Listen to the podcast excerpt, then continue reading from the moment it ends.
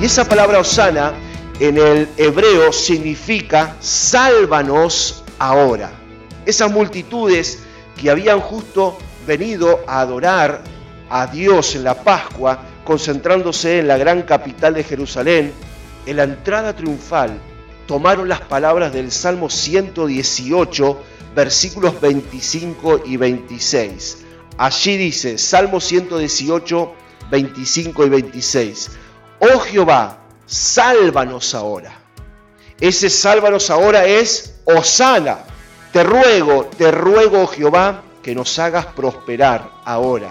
Versículo 26. Bendito el que viene en el nombre de Jehová desde la casa de Jehová os bendecimos.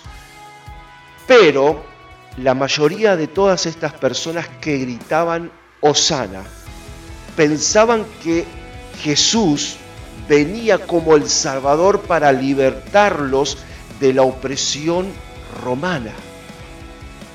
Ellos estaban así tan contentos, tan alegres, había tanta algarabía porque ellos pensaban en Jesús como el libertador de la opresión romana que Jerusalén estaba viviendo en los tiempos de Jesús. Que Jesús venía a establecer otra vez sobre Jerusalén y sobre toda Israel nuevamente el reinado de David. Pero Jesús, contrariamente a lo que pensaban esas multitudes, vino a establecer otro reino en nuestras vidas.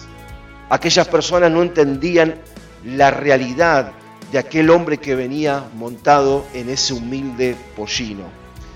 Y ahora, como en ese tiempo, también el mundo entero debería entender la verdad este acontecimiento que se celebra, que se recuerda, que se festeja como la entrada triunfal.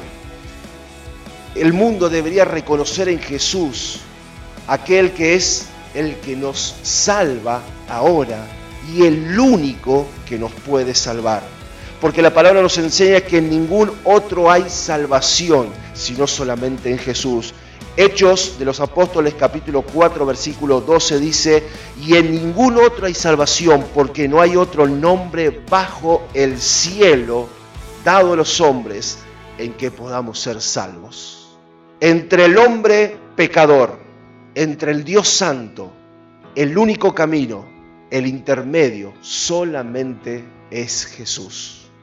Es decir, que Jesucristo no es un Salvador más, sino que Él es el Salvador, el único Salvador. No hay otro en quien podamos ser salvos, no hay otro en quien podamos poner nuestra fe, no hay otro en quien podamos conocer el propósito de nuestra existencia.